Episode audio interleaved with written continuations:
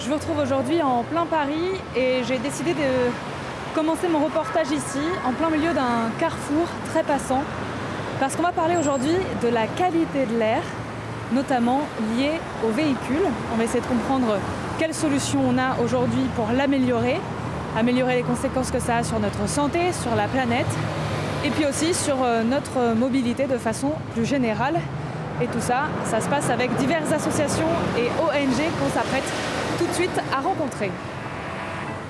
En effet, pour améliorer la qualité de l'air en France, l'association Respire, l'association La Fabrique des Mobilités et l'ONG Clean Cities publient un livre blanc qui vise à anticiper les transitions des mobilités dans les ZFE, les zones à faible émission. J'ai tendu mon micro à l'un d'entre eux. Tony Renucci, directeur de l'association Respire. Donc l'association Respire, c'est l'association nationale pour l'amélioration de la qualité de l'air. On existe depuis 2011, on compte 2600 adhérents, on est trois permanents et notre travail, c'est vraiment de sensibiliser sur les sujets liés à la qualité de l'air. Question peut-être anodine, mais depuis 2011, est-ce qu'elle a beaucoup changé la qualité de l'air en France? Alors, la qualité de l'air, il faut savoir qu'elle s'améliore d'année en année, euh, c'est une réalité, mais elle reste mauvaise. Pourquoi? Parce que les motorisations ont progressé, parce que si on prend des mesures de réduction de la place de la voiture sur l'espace public, parce qu'on progresse aussi dans nos usages, on va plus vers l'électrification, mais pourtant on est encore loin du compte, et notamment on voit qu'on est encore euh, dans des seuils de concentration très élevés par rapport aux recommandations de l'OMS. Qu'est-ce qui joue sur la qualité de l'air? On parle de la mobilité, est-ce qu'il n'y a que ça? Alors la mobilité en fait partie, notamment en termes d'émissions de dioxyde d'azote qui est un gaz très irritant au niveau respiratoire. les premiers émetteurs sont les voitures. Après on a aussi la question des particules fines où là c'est une pollution qui est émise en priorité par euh, le résidentiel, notamment les systèmes de chauffage, le chauffage au bois qui est la première source d'émissions de particules fines en France et aussi les véhicules, notamment les véhicules diesel qui en émettent. Et puis après on a aussi un vrai sujet aujourd'hui, c'est l'ozone qui notamment euh, lié euh, à la hausse des températures et c'est le seul polluant qui aujourd'hui progresse en France. Et donc euh, quelles actions vous menez à travers l'association?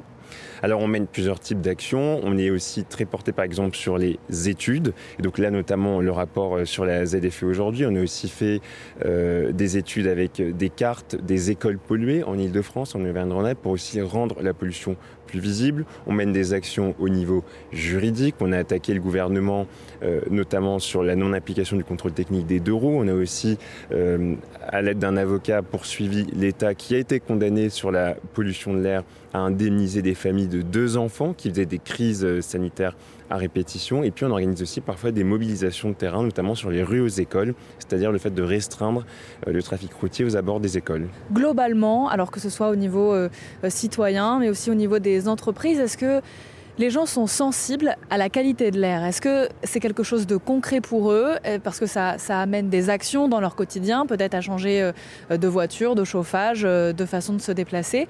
Est-ce qu'ils sont sensibles, premièrement, à l'impact que la qualité de l'air a sur eux? Les gens sont de plus en plus sensible à la qualité de l'air, à l'impact notamment sanitaire que ça peut avoir sur les enfants. Ça, c'est quand même le sujet qui intéresse le plus. Et moi, je vois une vraie différence depuis quand même plusieurs années que je travaille sur ces sujets. Mais je pense que c'est un sujet qui reste encore quand même méconnu par la majorité. Euh, je pense qu'on en a tous entendu parler à un moment ou un autre, mais on ne l'associe pas forcément aux bonnes sources d'émissions et on ne comprend pas forcément la différence entre un polluant atmosphérique et le CO2, alors que c'est pas la même chose. Donc je pense qu'en termes de prise de conscience, on a encore du travail. Par exemple, quelle est la différence? La différence, c'est que quand on parle des émissions de CO2, on parle de ce qui s'attaque au climat, alors que les polluants atmosphériques, ça s'attaque directement à l'homme et à sa santé.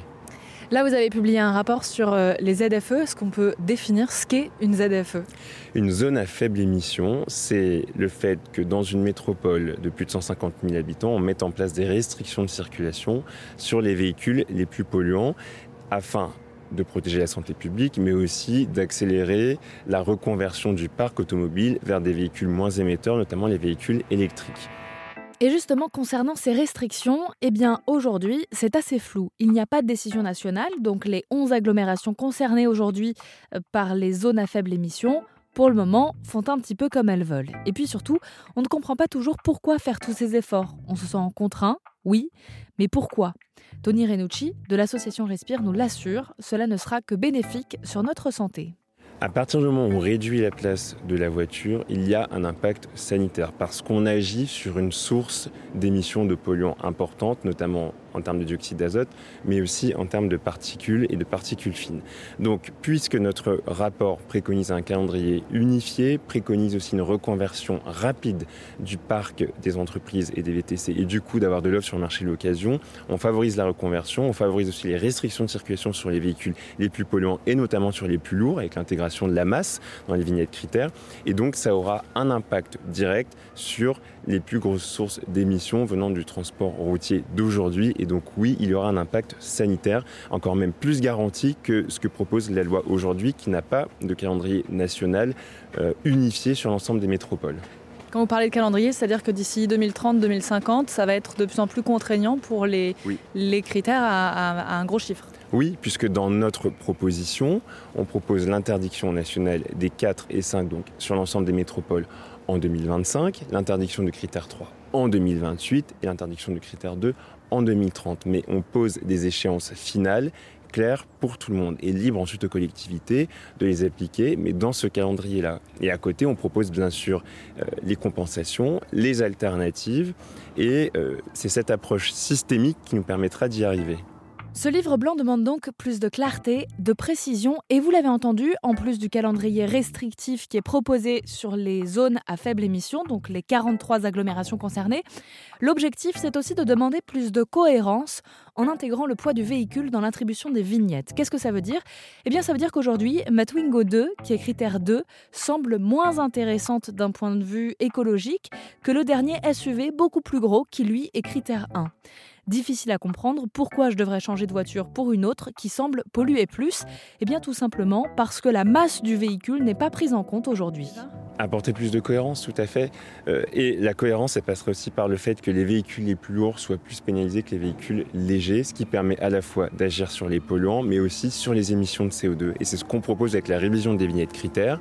On met en place des seuils à 1400 kg pour le thermique, euh, et les véhicules plus légers, en dessous de 1400 kg, critères 3 actuels ont une bonification, donc un petit peu plus de temps pour se reconvertir parce que ce sont les populations les plus précaires, on le sait. Mais par contre, sur tous les véhicules lourds au-dessus de 1400 kg, qu'ils soient 1 ou 2, ils rétrograderont d'une classe critère parce que c'est une mesure aussi de justice sociale, mais c'est aussi pour prendre en compte l'ensemble des externalités négatives en termes euh, de pollution d'une voiture lourde.